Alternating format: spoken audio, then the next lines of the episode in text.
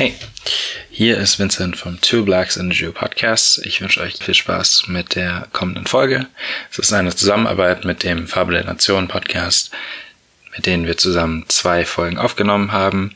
Eine Folge zur Frage, ob alles politisch ist, was wir machen, hört ihr jetzt bei uns. Und wenn ihr danach noch Interesse habt, könnt ihr auch beim Farbe der Nation Podcast einschalten und da hören, was wir zu sagen haben zu, wie beeinflusst unsere Identität die Karrieren, die wir für uns gewählt haben. Leider ist bei dieser Folge Ezzy nicht dabei, aber beim nächsten Mal sind wir dann wieder vollständig. Viel Spaß! Also wie ihr es vielleicht mitbekommen habt, Leute, die mehreren äh, Podcasts folgen, wir haben uns mit die Farbe der Nation zusammengetan. Genau, bei uns sitzen, oder andersrum, wir sitzen gerade bei Carmen von Farbe der Nation und äh, Sarah ist natürlich auch da. Hallo! Und wir haben heute bereits über die Sprache, wie die durch unsere Identität beeinflusst wird, aber auch eben, wie wir unsere Karrieren vielleicht durch unsere Identität haben beeinflussen lassen, äh, gesprochen. Und jetzt würden wir gerne noch ein wenig über die Politik sprechen. Mhm. Und politische und, Identität. Und politische Identität. Dafür würde ich eigentlich kurz euch darum bitten, dass ihr euch vorstellt. Achso, ja. Das macht Sinn, ja, mit den Stimmen. Okay, also diese tiefe und laute Stimme gehört zu einer Italienerin. ich bin Carmen. Ähm, ich komme aus Italien, wohne seit acht Jahren in Deutschland und mache den Podcast mit Sada seit einem ganzen Jahr. Wir werden demnächst eigentlich unsere Ein-Jahr-Folge veröffentlichen. Woo! Äh, danke. Das ist sehr gut. also, und ich arbeite für die Petra Kelly Stiftung, also ich mache politische Bildung und so ist ein bisschen so den Podcast entstanden mit Sarah, weil sie damals FSJlerin von einer anderen Landesstiftung, weil, ja, also, Peter Kelly Stiftung gehört zur Heinrich Böll Stiftungsverbund, nur heißen wir anders, weil Bayern. Was ist denn die Heinrich-Böll-Stiftung? Oh, okay. Äh, das die ist Grüner Stiftung. Der politischen genau. Erwachsenenbildung, genau. So wie die Friedrich Ebert für die SPD oder die Konrad Adenauer für die CDU oder die äh, Neumann Stiftung für die FDP. Und Sarah? Ich bin Sarah. Hi Sarah.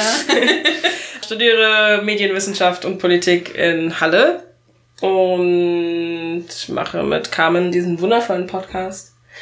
Und äh, ja, war FSJ für die Heinrich Stiftung in Sachsen. Ja. Da haben wir uns kennengelernt auf einem äh, Seminar für Podcasts. nee, wir haben uns vorher kennengelernt. Genau. Ja. Aber da haben wir uns nochmal gesehen.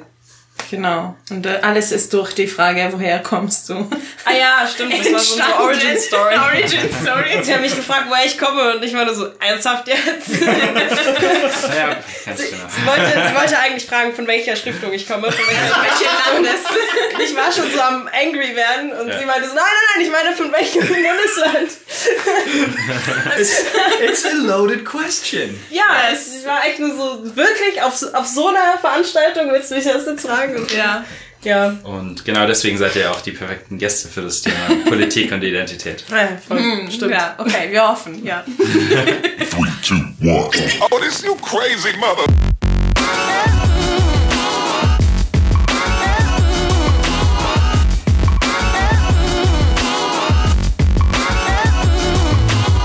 Willkommen bei Two Blacks and a Jew, der Podcast, in dem Nathan und Vincent zumindest meistens darüber reden, wie wir als Minderheiten die Welt wahrnehmen. Manchmal auf Deutsch, sometimes in English, meistens auf Englisch.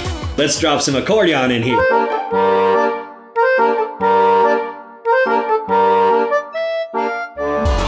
Well, that was not cool first off.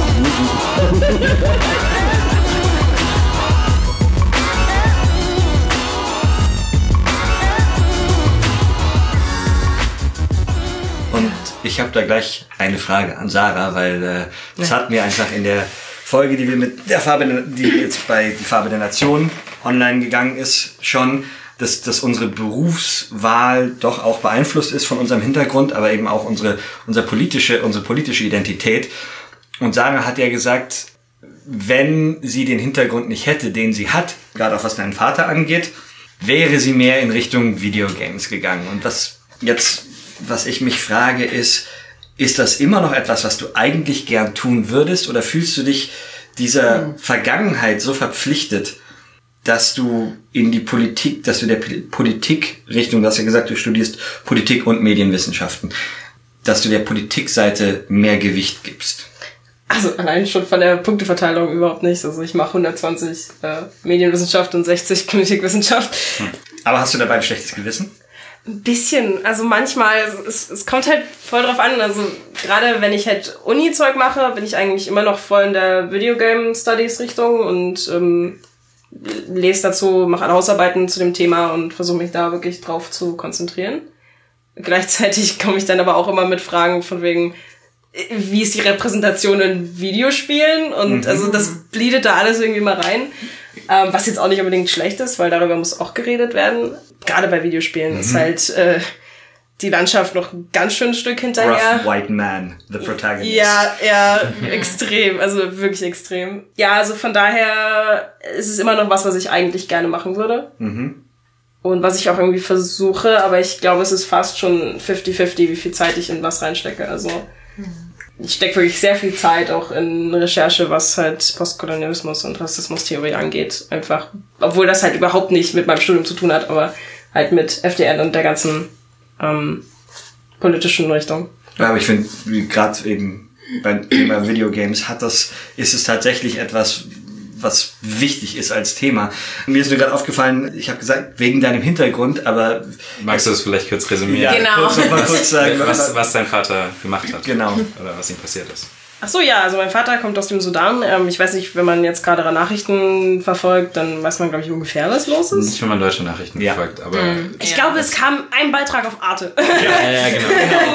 Oder irgendwie Al Jazeera oder sogar BBC News teilweise. ähm, Also es hat gerade ein Umsturz stattgefunden, ähm, wird positiv bewertet von einigen, von meinem Vater so ein bisschen ambivalent, weil jetzt einfach eine Militärdiktatur quasi aufgebaut wurde und das hat irgendwie alles nicht so wirklich was gebracht. die auch schon seit 30 Jahren besteht eigentlich.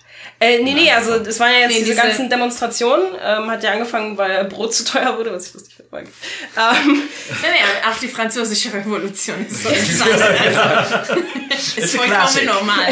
ist okay. Die Ja, Römer haben nicht ohne Grund gesagt, Brot Genau. und Spiele. genau. Stimmt. ähm, It's a Disney movie, sorry. Genau, das ist halt zu so einer ganzen Bewegung geworden, auch, auch viel von Studenten getragen. Ähm, und das Problem ist eher, dass halt sich das Militär da noch mit reingehangen hat und äh, quasi einen Putsch äh, durchgeführt hat. Und sie haben halt eigentlich den Demonstranten versprochen, okay, so wir sichern das alles und danach kommt ihr quasi dran und könnt dann äh, aufbauen, was ihr aufbauen wollt und so. Das war halt so eine Abmachung und jetzt sind es aber, haben sie so gesagt, nee, wollen wir doch nicht. Klassischer Militärputsch halt. Das Ja, ist ja genau. mit jedem das, das, Militärputsch das, so. das war ja mein, genau mein Punkt, dass eben vor 30 Jahren Al-Bashir ja auch durch einen Militärputsch Ach so, ja. Ja, schon. Und jetzt steht in Frage, in Frage diese Koalition Zivil- und Militär-Übergangsmandate, aber von vielen wird so, ja, mit viel Skepsis bewertet. Also mein Vater hat halt auch gesagt, Ja. so am besten wäre es, wenn die Demonstrationen halt einfach weitergehen und Genau. dieses ganze Momentum halt nicht einfach stoppt und Aber sind die nicht noch am Laufen, die Demonstrationen, oder hat das abgeebbt? Weil es ist halt ein bisschen weniger geworden, glaube ich, Okay. weil einige sind halt zufrieden damit, dass Al-Bashir jetzt nicht mehr da ist. So. Und ähm, es war auch also irgendwo, ja, es ist schwierig. Also es ist extrem schwierig. Aber genau, mein Vater äh, musste halt äh, fliehen aus äh, dem Sudan, weil er politisch verfolgt wurde, weil er zur kommunistischen Partei im Sudan gehört hat. Und die sind nicht so beliebt bei Diktatoren. Ähm, Außer wenn sie selbst Außer, kommunistisch genau. sind. Also, äh, Ja, true, true. True. Also, ja. Ähm, gut, also dem Diktator hat es eher Ja. weniger gefallen, war ein paar Monate im Gefängnis, als er wieder rauskam, Mhm. konnte er halt nichts machen, weil er überwacht wurde und äh, ja, verfolgt, wie gesagt. Und ähm, hat sich dann in ein Flugzeug gesetzt und ist nach Deutschland. Ja, genau, meine Mutter ist Deutsche. Eine, ja, Thüringen auch noch, also richtig, Kartoffel. also Ähm, ja. du hast quasi als Tochter eines politisch Geflüchteten dich dann auch, als du jünger warst, schon äh, ein bisschen mehr mit dem Thema auseinandersetzen müssen als andere Leute? Oder meinst du, das kam eher in den letzten Jahren so auf? Ähm, ich glaube, ich habe in den letzten Jahren eher halt einfach realisiert, was da so mir gesagt und erzählt wurde und so. Also ich glaube, also ähm, gut, man muss dazu sagen, meine Mutter ist auch super politisch und ähm, hat dann auch, äh, wurde auch überwacht von der Stasi und so ein Scheiß. Also weil sie halt damals schon keinen Bock hatte. Also es ist halt irgendwie so auf beiden Seiten sehr, sehr politisch. Äh, und ähm, von daher konnte ich dem nicht so richtig entfliehen. Heißt es, es gab bei euch beim am Abendessenstisch politische Diskussionen regelmäßig? Immer, das- ja, also Okay. es gab eigentlich, wir haben, wir stimmen uns auch nicht immer zu, also Ja. das, aber ja, so bin ich aufgewachsen. Also fliegen da auch immer. manchmal die Fetzen? Ziemlich, weil mein, mein Vater hat eine komische Einstellung zur Migration tatsächlich entwickelt in der letzten Zeit. Äh, da, ja, haben wir auch mal mit ihm geredet. Er ist halt der Meinung, dass Leute da bleiben sollten, wo sie sind. Das kommt so oft vor bei Nee, nee, ihm geht's tatsächlich darum, dass er es bereut, geflohen zu sein, ähm, weil er meint, er hätte besser da bleiben sollen, um die Situation zu verbessern. Und ähm, Genau. das ist quasi seine Ansicht dazu, dass die Leute, die eigentlich fähig dazu wären, die Situation im Land zu verbessern, nicht gehen sollten. Deshalb ist er jetzt halt mit dieser ganzen Flüchtlingsfrage sehr, sehr kritisch. Und ähm, Also wir haben mal ein Gespräch mit ihm durchgeführt und aufgenommen für eine Folge, die wir aber nie veröffentlicht haben, weil dann sehr emotional geworden ist und sehr privat und dann haben wir uns entschieden, nee, wir lassen es so. Oh, und jetzt ist mein Vater außerdem auch noch auf einem richtigen Ökotrip. Das heißt, er ist auch dagegen, äh, Verkehrsmittel zu verwenden und irgendwo hinzugehen. also wenn er sich irgendwas in den Kopf gesetzt hat, dann Ja. ist er halt sehr krass dahinter. Und, äh, Okay. Ja. Aber, das- naja. Das heißt, deine, deine Herkunft hat ganz klar, ganz stark deine politische Identität geprägt, auch wie du argumentierst.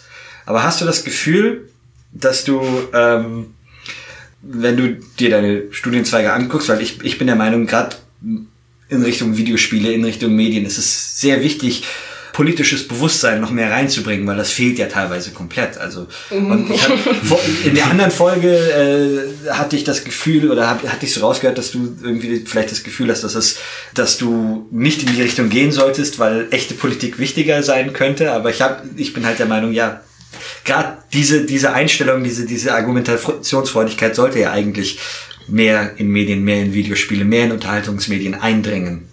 Und auch nur, und ganz natürlich, nicht von oben herab, sondern einfach sich ganz natürlich damit auseinandersetzen. Also, She's like, what should I say? Naja, also I ich meine, ich, ich, ich äh, verstehe das schon total, den, den Punkt und so. Ich glaube, mein Problem ist halt auch eher, dass ich mich nicht so richtig entscheiden kann, ob ich eine politische Laufbahn einnehmen möchte oder lieber doch so ein bisschen forschend und oder vielleicht auch schaffend. Also ich kann mir auch vorstellen, halt in die Videogame-Branche zu gehen, weil es mir einfach mega viel Spaß macht. Und das ist halt eher so eine Frage. Also ich bin halt jetzt auch in der Hochschulpolitik irgendwie reingeraten und äh, ja, es ist halt, es sind so viele Dinge und so viele Richtungen, die ich gehen könnte, gerade weil ich jetzt auch einfach ziemlich am Anfang bin, ähm, ist es für mich einfach, glaube ich, auch extrem schwer, mich da zu entscheiden. Egal was wir machen, letztlich ist es irgendwo immer politisch. ja. True. Ich glaube Ja. fast, um es bei mir noch quasi einen Hintergrund zu geben, letztlich, äh, ich bin wirklich erst die letzten zehn Jahre äh, mehr oder minder politisch interessiert geworden, weil ich glaube, das war halt bei mir in der Familie einfach nie ein großes Thema, auch wenn mein Vater natürlich auch ausgewandert ist, war er zumindest kein, kein politisch Geflüchteter und äh, hat halt da, glaube ich, eher versucht, uns eine behütete Kindheit auch zu geben und dadurch kam das Thema Politik so explizit gar nicht auf, was nicht heißt, dass er nicht politisch interessiert wäre. Also letztlich hat er schon auch sehr viele Meinungen darüber, wie die Entwicklung der politischen Situation äh, einerseits natürlich in Nigeria, aber dann auch zwischen Nigeria und der Welt fortlaufen sollte. Und wir haben inzwischen halt auch einfach da, können wir ziemlich gute Gespräche auch führen. Und was ich halt interessant finde, ist, dass wir selber auch einfach natürlich so ähm, sehr unterschiedliche Sichten auch teilweise haben. Und ich war jetzt äh, quasi erst vor zwei Monaten Urlaub, hab halt die Familie in Lagos besucht. Und da war, hatte ich halt mit meinem Onkel zum Beispiel auch äh, Gespräche. Und der war halt schon jemand, der, und das hat man auch bei seinen äh, Töchtern, bei meinen Cousinen gemerkt, die werden halt absolut postkolonial und ähm, halt auch sehr wach ähm, erzogen, dass man halt darauf schaut, dass sie eine, eine politische äh, Meinung äh, sich nicht nur bilden können, sondern halt auch einfach äh, die von anderen äh, zumindest herausfordern können, was gerade halt als, als junge Frau natürlich auch, glaube ich, sehr, sehr wichtig ist. Und ähm, meine eine Cousine ist jetzt alt genug, um auch mit der Universität anzufangen. Und sie fängt halt ähm, mit Entrepreneurship an. Und für sie war es von Anfang an klar, sie bleibt in Afrika. Also sie geht jetzt äh, wahrscheinlich nach Ruanda und ist da ja dann auch Migrantin, aber für sie war es halt trotzdem wichtig, da einen, einen Bezug eben noch äh, zumindest zum Kontinent zu behalten. Also für sie kam es, was vor 30 Jahren nicht undenkbar gewesen wäre, aber sehr viel unwahrscheinlicher, dass jemand innerhalb von Afrika migriert, als äh, dass jemand sagt, okay, ich möchte halt, wie es mein Vater getan hat, äh, ich möchte nach Europa oder nach in die USA, was halt natürlich eine sehr häufige Migrationsgeschichte auch ist. Es macht absolut Sinn. Es hat, es ist für mich sehr verbunden auch mit einem Identitätsgefühl. Also als ich mit 18 entschieden habe, was, was soll ich denn studieren, dann habe ich politische Wissenschaft studiert, weil ich mir die Frage gestellt habe, was ähm, macht mir mehr wütend? Also, weil, weil ich, ich war auch so ein bisschen wie Sarah, äh, dass ich tausende unterschiedliche Interesse hatte mit äh, Musik, Literatur und ähm, Sprachen und, und Politik. Und dann habe ich mir eben die Frage gestellt, also okay, mir macht wütend die Politik im Sinne von, dass die Lage mir nicht gefällt und ich möchte sie ändern. Und natürlich bin ich immer noch überzeugt, dass ich eine größere Motivation habe, die Lage in Italien zu ändern, weil es einfach da sind meine Wurzeln. Aber schadet auch nicht, äh, was hier in Deutschland zu machen, weil es sowieso zu Europa gehört und ich auch ein europäisches Identitätsgefühl habe. Und mittlerweile, nach so vielen Jahren, fühle ich mich auch hier zu Hause. Und es bewegt was, äh, vor allem mit den Beziehungen zwischen den Ländern.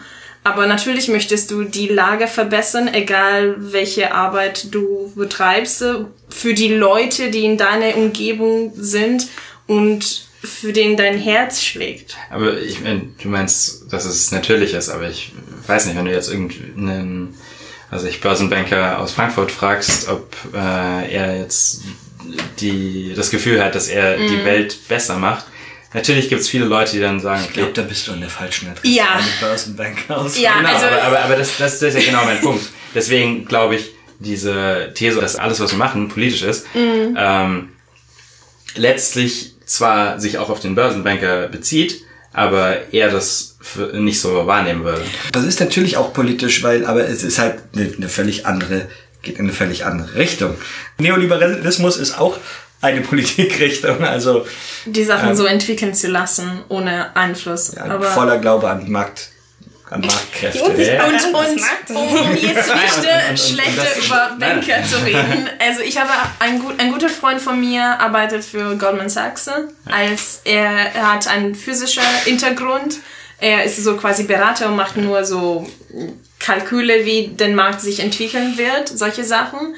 Und ich meine, er ist in- er ist in Zahlen verliebt und macht schon seinen Job, aber ihm ist auch bewusst, was den, ja, also Dass sein Menschen, Arbeitgeber. Menschen stehen auf der anderen Seite von den Zahlen. Genau. Ähm, aber ich meine, man kann äh, in der Job, in der Arbeit was tun und dann in seinem Privatleben auch eine andere politische Haltung haben und was anderes vertreiben. Aber äh, Das finde ich kritisch, das finde ich schwierig. also Ich, ich stelle mir gerade meinen Vater vor, wie er immer so sofort alles mit Kapitalismus verbindet. So, ah, weiß. daran ist eigentlich im Grunde der Kapitalismus schuld. Ja, aber das, aber das Ärgerliche ist ja, es, stimmt ja auch. Ja, also, dass natürlich. alles irgendwie Die Sache ist, ich wollte nur sagen, dass Menschen komplex... Schweinesystem! Sorry. Ich wollte nur sagen, wenn ich Willkommen noch... zu der schwarze Block in the Jew.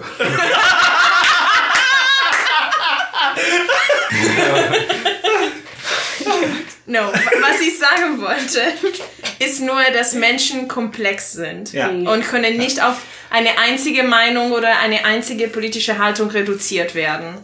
Da wollte ich dann jetzt gleich einsetzen. Wie war es denn bei dir früher?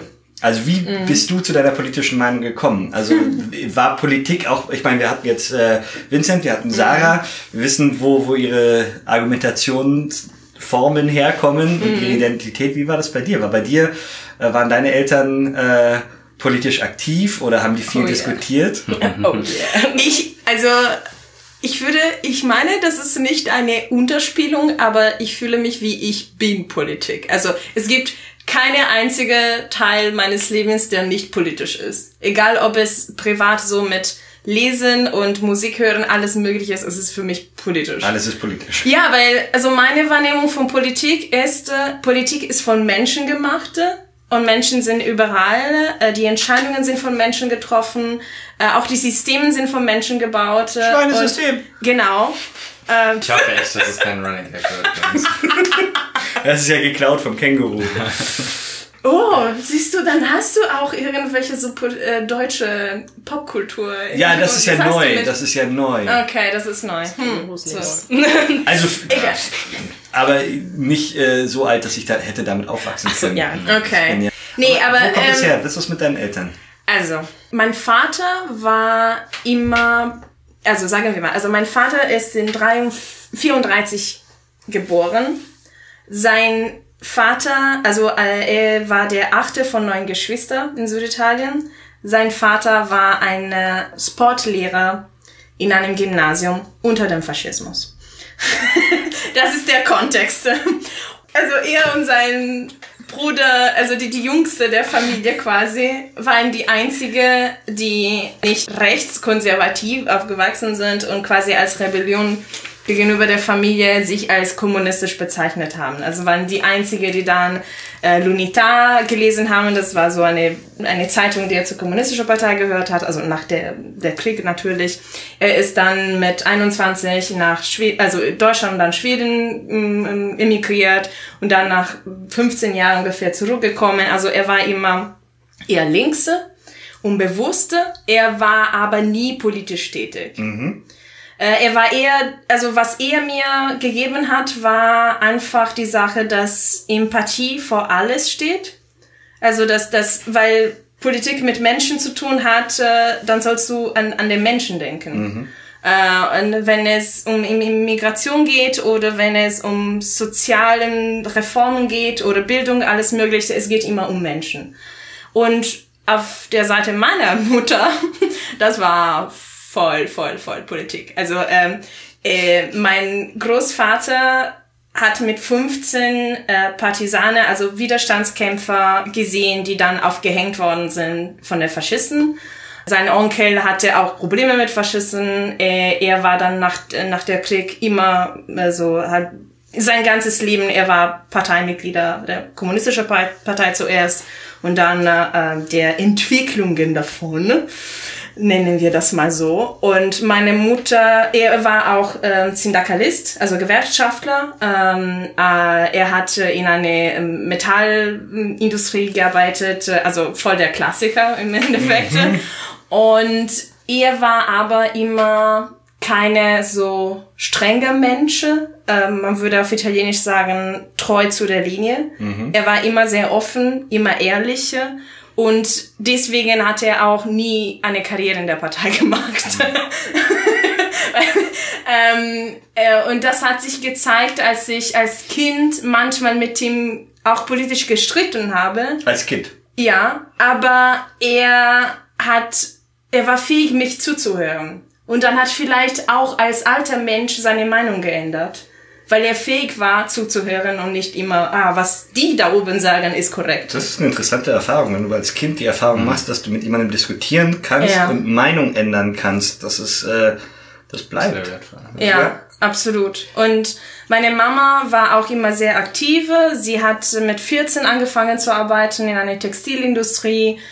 Äh, Sie war auch die erste ähm, im Dorf, äh, die dann äh, sich geschieden hat, weil sie, also in ihrer ersten Ehe hat sie mit 18 angefangen und naja, ähm, ihr erster Mann war ein Schwein. Ja, keine Ahnung. Also ich konnte stundenlang im Endeffekt über mm, die politische Beziehungen meiner Familie erzählen. Aber es war ganz normal bei jedem Abend. Wir haben die Nachrichten zusammengeschaut, äh, wenn wir gegessen haben und darüber kommentiert. Also meine erste Demo habe ich daran teilgenommen, als ich fünf war und ich kann mich noch erinnern, ich war auf die Schulter meines Vaters und wir haben gegen die, gegen der erste Regierung Berlusconi quasi was gesagt. Okay, Ja. also dir wurde es richtig in die Wiege gelegt. Ja. Okay, dann ist es ja auch kein Wunder, dass du da gelandet bist, wo du jetzt bist. Also da kann man ja wirklich sagen, der Hintergrund hat dich wirklich massiv Geprägt. geprägt. Auf jeden Ja. Fall. Ja. Ich würde auch gerne, glaube ich, nochmal die These von Finn aufgreifen mit quasi alles, was wir, was du ja auch nochmal gesagt hast, dass quasi alles, was wir machen, irgendwo politisch ist und du halt auch meinst, dass alles in deinem Leben politisch ist. Ich glaube, da wäre es vielleicht auch interessant, dann eine Unterscheidung zu machen. So einerseits hast du Sachen, die politisch motiviert sind und in deinem Leben scheint ja auch alles quasi von, von klein auf politisch motiviert gewesen zu sein, zu Leute, die halt quasi, ja, vielleicht äh, bin ich da das Gegenbeispiel, wo es halt politisch zwar nicht motiviert war, aber trotzdem viele Sachen einfach eine politische Aktion auch sind. Also, und sowas ist, glaube ich, was, was mir dann auch mit der, mit der Zeit kam, ist, dass letztlich auch wenn ich mir so zum Beispiel die Art, wie ich mir die Haare mache, hat hier eine ganz andere politische Aussage als in Nigeria. Und ähm, genauso auch, was du liest, wen du äh, in deinem Freundeskreis hast, über was du mit denen redest. Das sind halt alles Sachen, die politisch einen Einfluss haben können. Genauso auch das Beispiel von dem Investmentbanker. Auch wenn es nicht mo politisch motiviert ist, ist es trotzdem eine politische Aktion. Und deswegen kann zwar dann ein Hobby politisch ähm, motiviert sein und dann auch, keine Ahnung, also wahrscheinlich gibt's da jetzt nicht so viele Investmentbanker, die dann wie im schwarzen Block demonstrieren. aber weiß man ja aber weiß man ja, ja, ja. Ähm, Genau. Ich möchte vielleicht ja so ein Beispiel auch von meinem Leben äh, geben, der zeigt, wie alles wiederum politisch ist. Während des Bachelor war ich ja aktiv in der Studentengewerkschaft für drei Jahre, auch Koordinatorin, aber alles Mögliches gemachte. Und ich habe einen gewissen Punkt erreicht. äh, Also ich würde nicht von Burnout reden, aber wo ich zu viel gemacht habe und mich zu viel mit dem Gewerkschaft, mit der Organisation identifiziert habe. Und dann hatte ich persönliche Probleme mit, mit manche Leute und das hat mich sehr gestört. Und ich habe quasi diese Entscheidung nach Deutschland zu migrieren eher als eine Rückzug zur Privatsphäre weil ich unter anderem die Entscheidung gemacht habe, ja, den Karl, mein Mann, zu erreichen, weil wir vorher fünf Jahre Fernbeziehung hatten und wir damit Schluss machen wollten. Und also Mit und Fernbeziehung, nicht mit der Genau. Also, ja, mit der Fernbeziehung, genau. Und in den ersten Jahren, ich habe hier gar nichts politisch gemacht. Kein Engagement, nichts. Ich habe natürlich Politikwissenschaft studiert, aber das äh, das ist an eine andere Ebene, also was ich vorher für mich als politisch verstanden habe. Und ich habe mich am Anfang geschämt für diese Entscheidung. Dass du dich vor der Politik weggeduckt hast. Ja. Weil ich mir gedacht habe, ähm, mein Mensch, ähm, es hätte anders gehen könnte, ich hätte das und das und das machen könnte oder Einfluss auf das, das und das. Und ich habe mich äh, zum ersten Mal in meinem Leben vor allem gesetzt. Und dann, äh, wie sich die Sachen entwickelt haben, äh, dass ich dann in der politischen Bildung äh, gelandet bin, äh, dass ich jetzt tausende Sachen ehrenamtlich mache, habe ich auch unter anderem diese Zeitabschnitt zu bedanken, weil ich Zeit gehabt habe, über mich zu reflektieren, über einen gesünderen Umgang mit politisches Engagement und wo ich auch meine eigene Identität so zum Thema Interessen und alles Mögliches vertieft habe. Und jetzt kann ich mit viel besserem Umgang und Bewusstsein Ja. aktiv sein. Zwei Gedanken dazu. Ja. Einerseits, ich denke, das Gefühl, dass man sich irgendwie schuldig fühlt für Nichtstun, in Anführungsstrichen, haben, glaube ich, sehr, sehr viele Leute. Aber ich denke, da hilft es auch immer, sich halt nicht über die Sachen zu definieren, die man nicht macht, sondern genau anders. Ja. Und die zweite Sache, denke ich, ist eine sehr, sehr gute Überleitung auch zu, zu Nathan, weil Nathans, also aus, als Eigenaussage, Nathans Lebensstil ist ja auch irgendwo Eskapismus. Oh ja, genau. Ja, stimmt. Und äh, ich habe daran sehr oft sehr viel zu knabbern. Weil, also mein ganzer, also das, was ich tue beruflich, ist halt, äh, da habe ich oft das Gefühl, es ist sehr leer. Weil alles, was- ich kümmere mich um Unterhaltung von Menschen. Das ist mein Job, Menschen zu unterhalten. Und da kommt, schleicht sich ganz schnell, das ist ein, ja, ähm, ich tue ja nichts für Menschen, aber dann fällt mir immer wieder auf, dass ich an Texten arbeiten kann und sie so umformulieren kann, dass sie, wenn ein Text zum Beispiel, ähm, ich will nicht zu sehr auf meinen Job eingehen, aber ich im, im, Prinzip adaptiere ich Texte und übertrage sie ins Deutsche. Und manchmal sind da so Sachen drin, denen ich politisch sehr widerspreche. Und dann versuche ich da natürlich ein bisschen was zu drehen. Und äh, das ist dann, das ist dann immer sehr zufriedenstellend, wenn ich weiß, dass ich diese Ideen anders rüberbringen kann.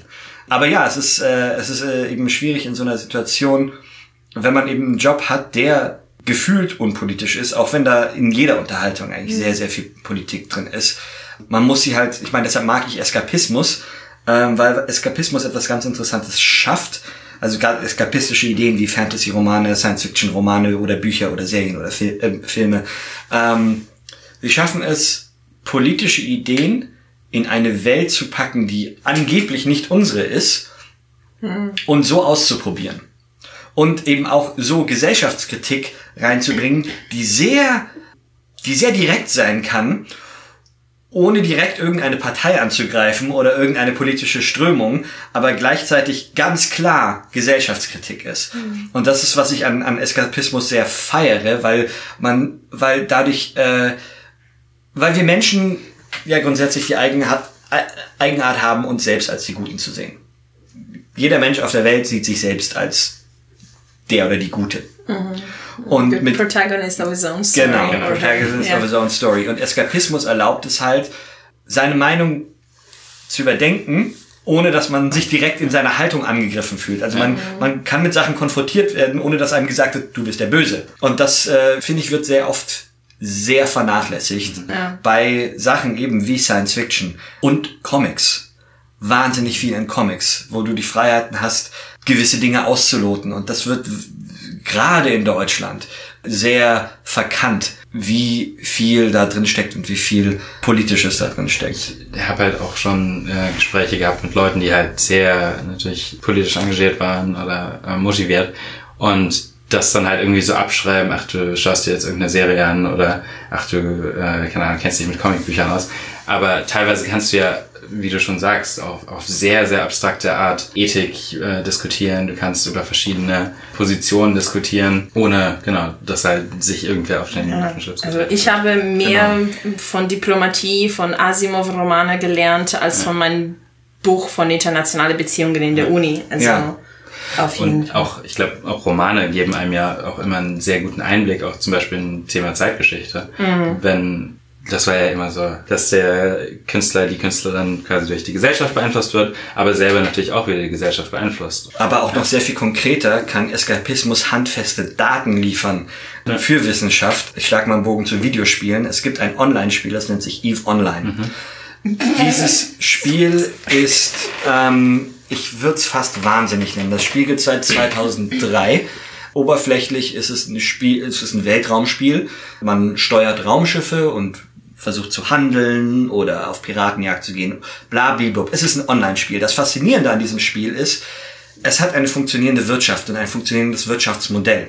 Und in diesem Spiel gibt es nicht, wie in anderen Spielen, vom Computer gesteuerte Gegner. Es gibt ein paar, aber die sind hinfällig. Es geht da tatsächlich darum, dass du verschiedene Spieler hast, die sich zu Organisationen zusammenschließen. Diese Organisationen schließen sich wiederum zu größeren Allianzen zusammen und die versuchen halt wirtschaftliches Kapital aus den Rohstoffen in dieser Galaxie zu, zu schlagen. Und dieses Spiel ist Kapitalismus Unfettered. Da entwickeln sich Kriege ganz natürlich, weil sie sich um Rohstoffe zanken. Und ich bin schockiert, dass nicht Wirtsch äh, Ökonomen haben sich das Spiel schon genauer angeguckt, aber Soziologen sollten sich dieses Spiel mal ganz genau angucken, weil was sich da an ähm, also das Spiel spielen glaube ich mittlerweile, ich weiß nicht Millionen nicht, aber sehr viele Leute. Ähm, und was sich da eben an Kultur entwickelt und wie sich Kultur entwickelt, es ist ein wahnsinnig toller Mikrokosmos, um zu sehen, wie ticken wir Menschen als Gesellschaft. Weil da, wie gesagt, alle Konflikte, die es in diesem Spiel gibt, sind gewachsen, sind natürlich gewachsen und wachsen weiterhin. Ähm, es gibt völlig haarsträubende Sachen, die passieren und du kannst direkt handfest daraus Daten ziehen darüber, wie wir Menschen funktionieren. Und das ist das ist ein Spiel, das gemacht wurde, um der echten Welt zu fliehen. Es wird, es wird oft äh, als Spreadsheet Simulator bezeichnet, weil das Spiel weniger mit Rumfliegen zu tun hat und mehr mit, ich schaue mir wirtschaftliche Daten an, wo kann ich das besser handeln, wo kann ich das besser handeln. Und das spielen Leute, die auch im echten Leben was mit Wirtschaft zu tun haben, aber um dem echten Leben zu entfliehen. Und das ist so ein Fall, wo Eskapismus handfest Einblicke in uns, in unsere menschliche Gesellschaft, in uns als menschliche Wesen gibt. Und ja, da muss einfach mehr drauf geschaut werden. Deshalb bin ich auch immer so dieser Eskapismus-Champion. Das so sage ich immer. Da sollte man, man sollte sich, sollte sich das nicht nur als Zeitvertreib oder Zeitverschwendung anschauen, sondern in, gute, in gutem Eskapismus steckt viel drin. Ja. Und deswegen bist du ja natürlich auch Teil in einem Podcast. Genau. Und Ja, das Ich mein, war eine ich- gute ich würd- Überleitung. Ich würde ich würd zum Abschluss auch gerne nochmal Ähm. euch fragen, so was habt ihr für Vorstellungen mit äh, oder bezüglich eurem politischen Engagement auch für die Zukunft? Also wir haben viel über die Vergangenheit geredet und über die gegenwärtige Situation auch. Aber so was sind die Sachen, wo ihr jetzt vielleicht das Gefühl habt, das würde ich noch gern ändern wollen oder alles ist in Ordnung, ich mache so viel wie ich kann und brauche eigentlich vielleicht eher ein bisschen Ausgleich? Ja, also ich wurde jetzt in den Stura gewählt. Mal gucken, wie das läuft. Ähm, Aber also ich glaube, wenn ich noch mehr machen würde, hätte ich ein Problem, einfach weil es gibt nur so und so viele Stunden am Tag und ich habe die eigentlich schon ziemlich voll. Und man kann sich daran halt auch sehr aufreiben. Also äh, Oh ja. wir hatten das, glaube ich, ganz am Anfang in irgendeiner Folge von uns, so die- dieses, dieses Gefühl, Ach so, dass alles- alles zu viel Das ist, ist alles zu viel. Und eben wenn man sich zu sehr einredet, ich kann hier noch was machen und könnte hier noch was machen, wir haben nur begrenzt viel Energie. Also Das Schlimmste, was mir eigentlich aufgefallen ist, dass ich immer zur Entspannung Videospiele gespielt habe. So. so hat es halt quasi angefangen. Und mittlerweile habe ich quasi ein Notizbuch neben mir, weil ich halt einfach so, oh ja, das ist noch cool, weißt du, über das könnte man ja noch reden. Und hey, das hat ja noch eigentlich keiner besprochen. Und also selbst das ist mir irgendwie nicht mehr geblieben. Ähm, mittlerweile bin ich dazu übergegangen, so richtig bescheuerte Fantasy-Romane zu lesen. Also so wirklich so Sa- Sachen, die halt nicht mal ansatzweise irgendwas mit irgendwas zu tun haben, sondern wo, wo so, Ja, genau. das Schlimmste ist wirklich, ich habe diesen einen Roman angefangen, wo ich mir wirklich dachte, okay, der ist so bescheuert, dass das geht. Und dann ist mir aufgefallen, dass halt wieder so weiße Magier die Guten sind und schwarze Magier sind furchtbar. Und ich nur so, Moment, Wait a minute. nicht mal das ist mir everything is political. Yes. Ja, ja. Aber ja, keine Ahnung, in der Zukunft wollen wir ein paar mehr Collabs machen. Ich habe jetzt mein Feature angefangen über Migrationsthemen und POCs in den Medien.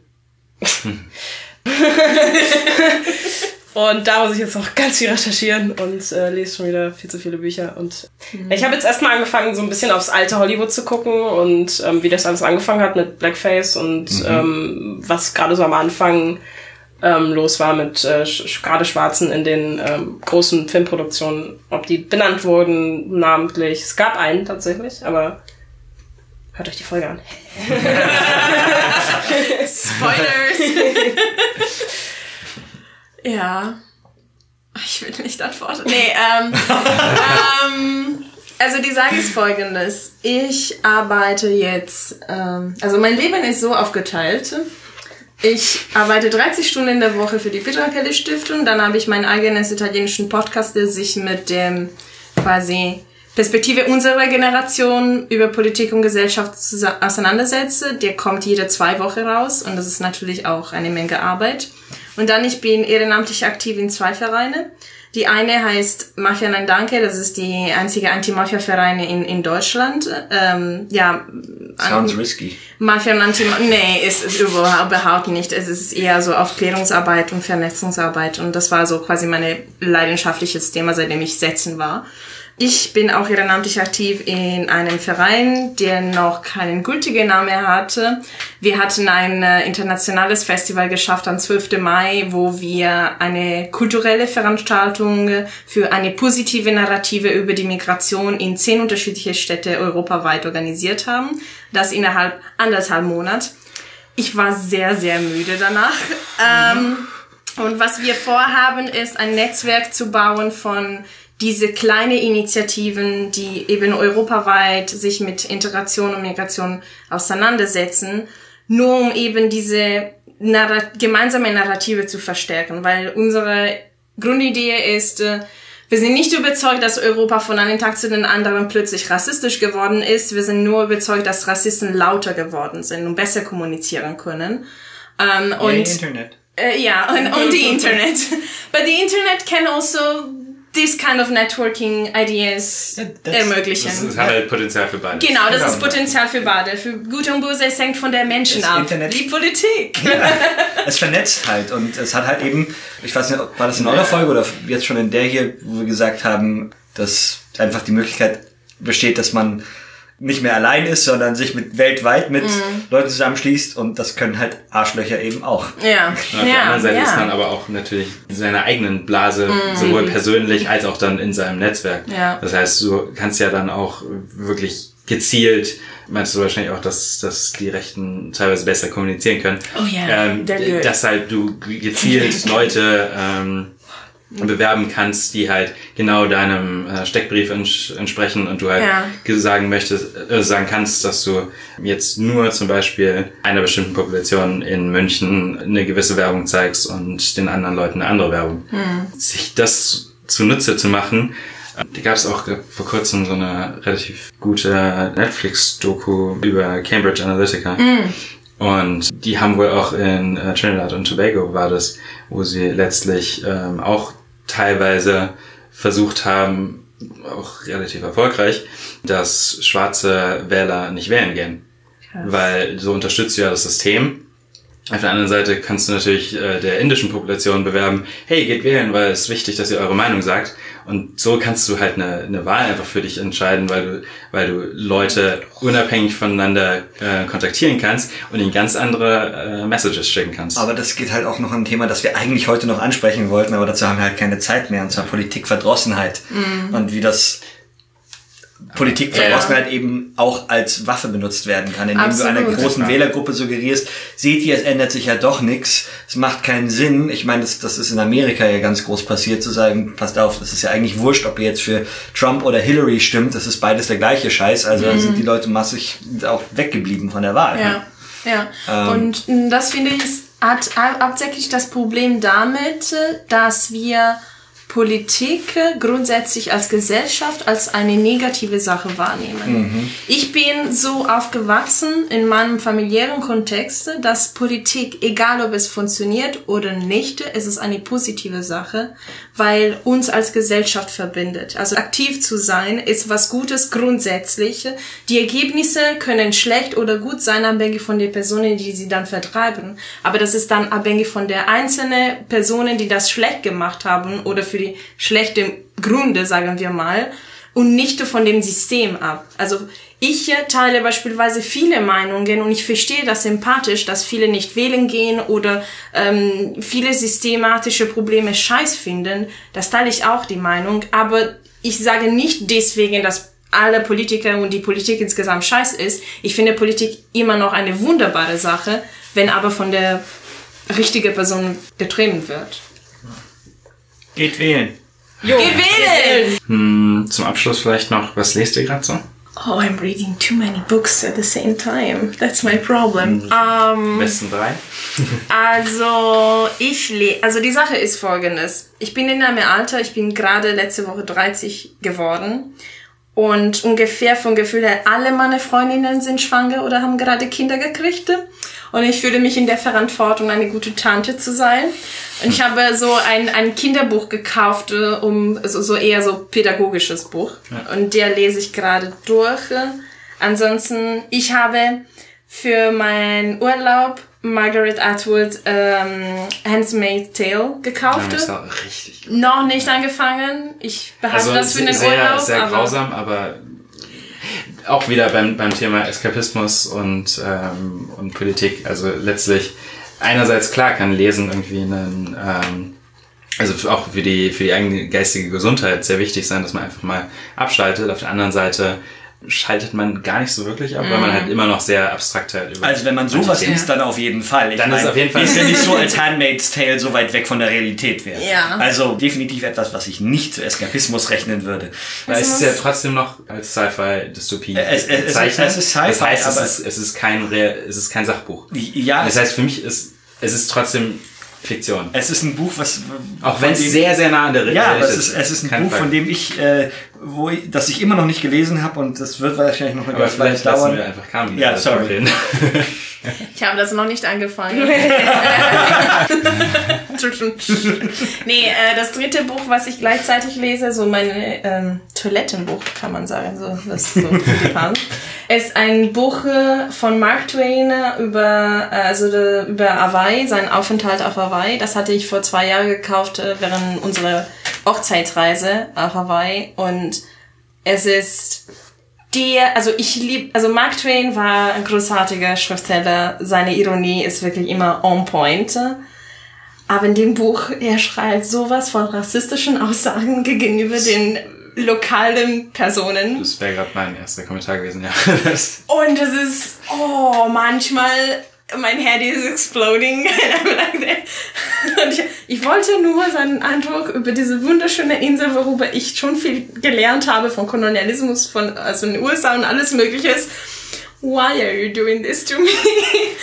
Und ähm, ja, so, Eskapismus Ich no glaube more. glaub, ich glaub, genau wegen Kolonialismus und äh, der Geschichte von Hawaii ist es halt, keine Ahnung, wundert es mich jetzt nicht, dass er jetzt abfällig Ja. über die, Ortsansässigen redet. Ja.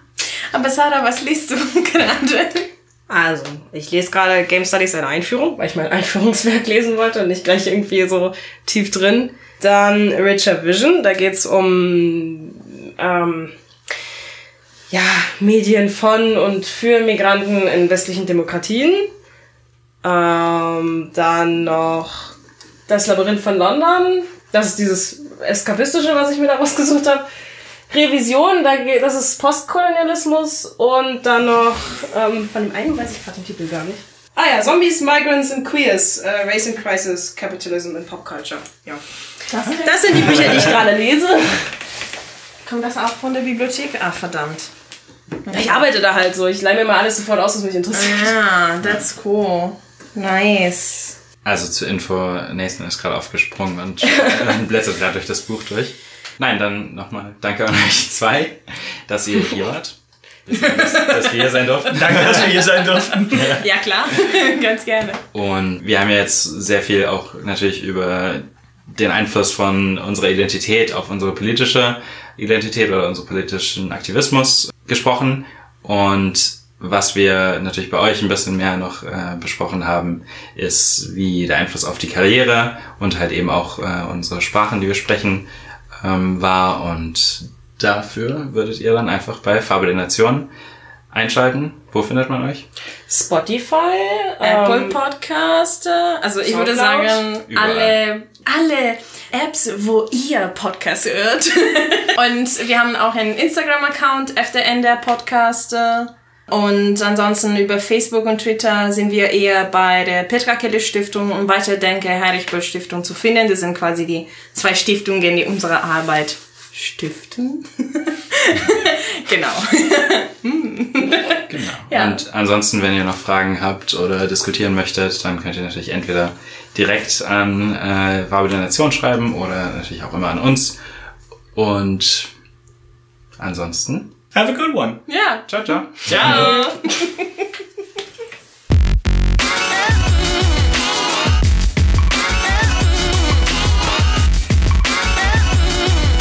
Oh, this you crazy mother.